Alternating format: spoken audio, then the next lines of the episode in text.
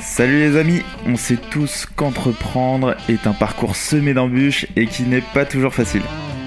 L'objectif de chaque épisode répond à une problématique bien précise avec des solutions concrètes que tu peux implémenter dans ton business dès demain. Je suis Alexis Bouvet, cofondateur de l'agence Cvisu et de la marque Tailleur, et je te souhaite la bienvenue dans Conseil d'amis, le podcast qui apporte un maximum de valeur pour les entrepreneurs. Bonne écoute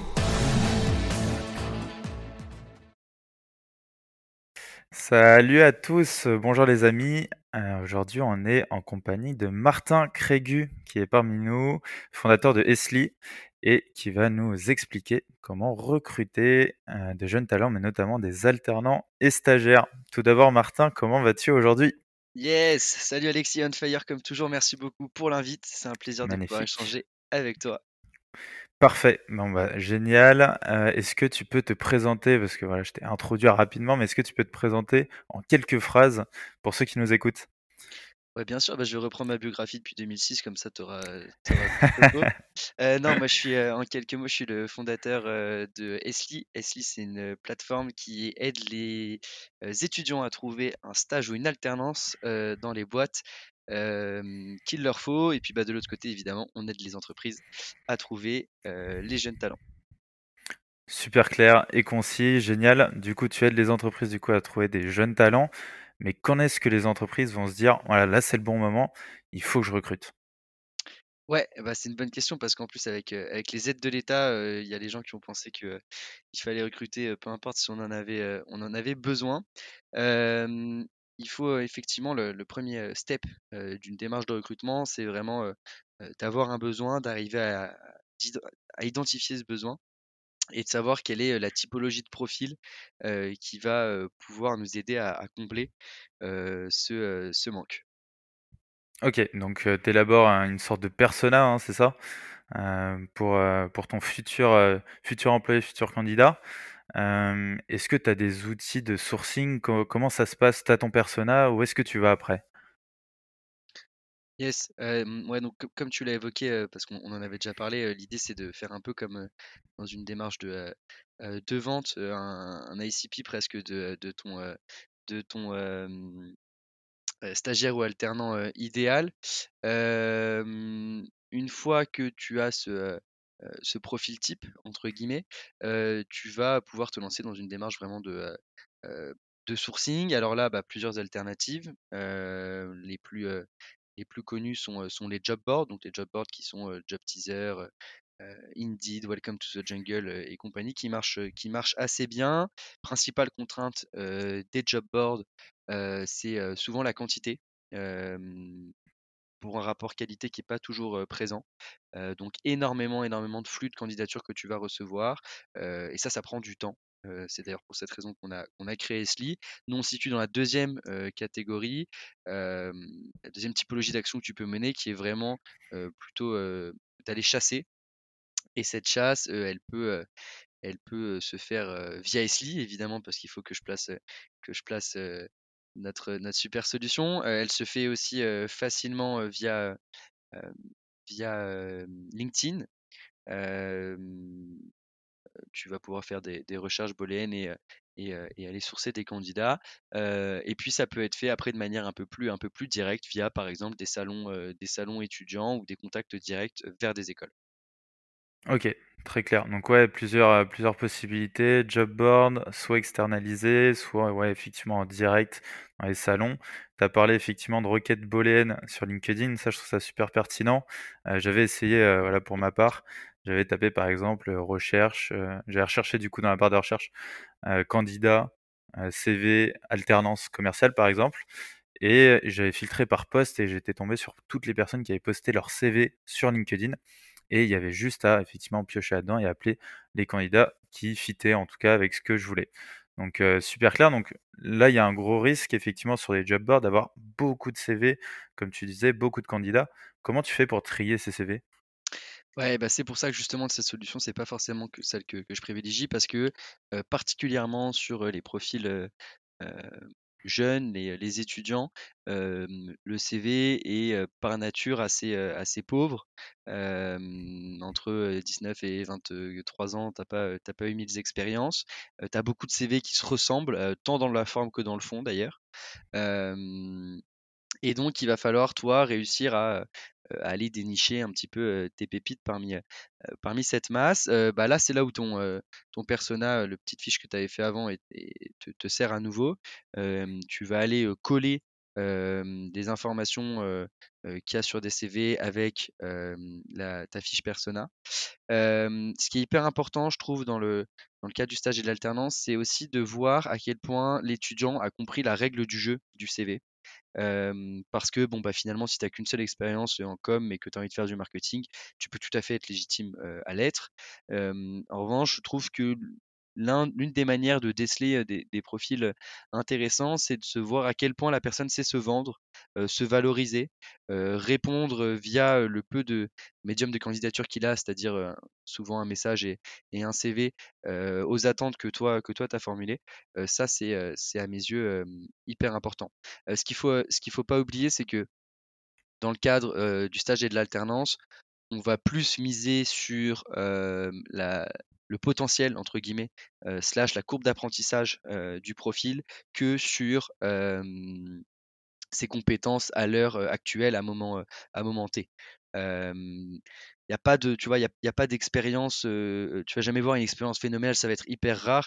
Et donc la seule chose que tu vas pouvoir, sur laquelle tu vas pouvoir miser, c'est vraiment la capacité à, se développer, à aller plus loin. Et on, vient de le vivre récemment avec un profil qu'on vient de recruter, qui a, qui a peu d'expérience, mais qui a tous les feux au vert quant à sa faculté à aller hyper loin, hyper vite.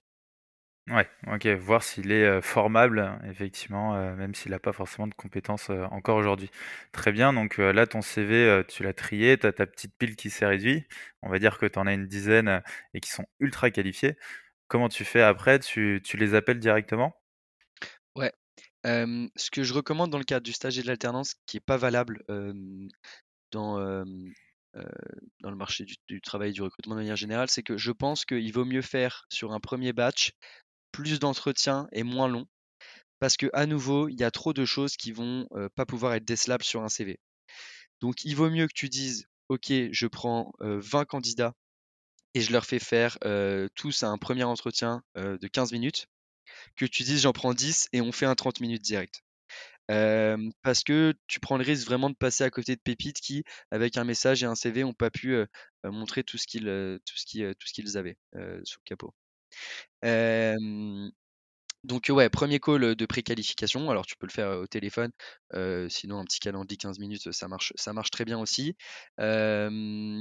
et ensuite, là, tu vas, vraiment avoir ton, ton, premier feeling et tu vas pouvoir faire une shortlist. Et là va commencer vraiment la période d'entretien. nous, l'entretien, on le fait donc en, trois phases, sans compter la préqualification. On fait un premier entretien de 30 minutes, une étude de cas, puis un deuxième entretien de 30 minutes. sachant qu'à nouveau, c'est une spécificité un peu du, stage et de l'alternance. sur le premier entretien de 30 minutes, on va plus creuser sur la personnalité, sur la vision, sur le, match, avec notre culture à nous, que sur les compétences brutes, que de parler vraiment du poste et, des missions. parce que, bah voilà, comme je te l'ai dit, ce qui est plus important, c'est de savoir le potentiel qu'a la personne. Génial. Et du coup, tu dis étude de cas, est-ce que tu lui mets une mise en situation? je sais qu'il y en a il y a plein de dérivés d'études de cas. Toi, comment tu comment tu mets ça en place?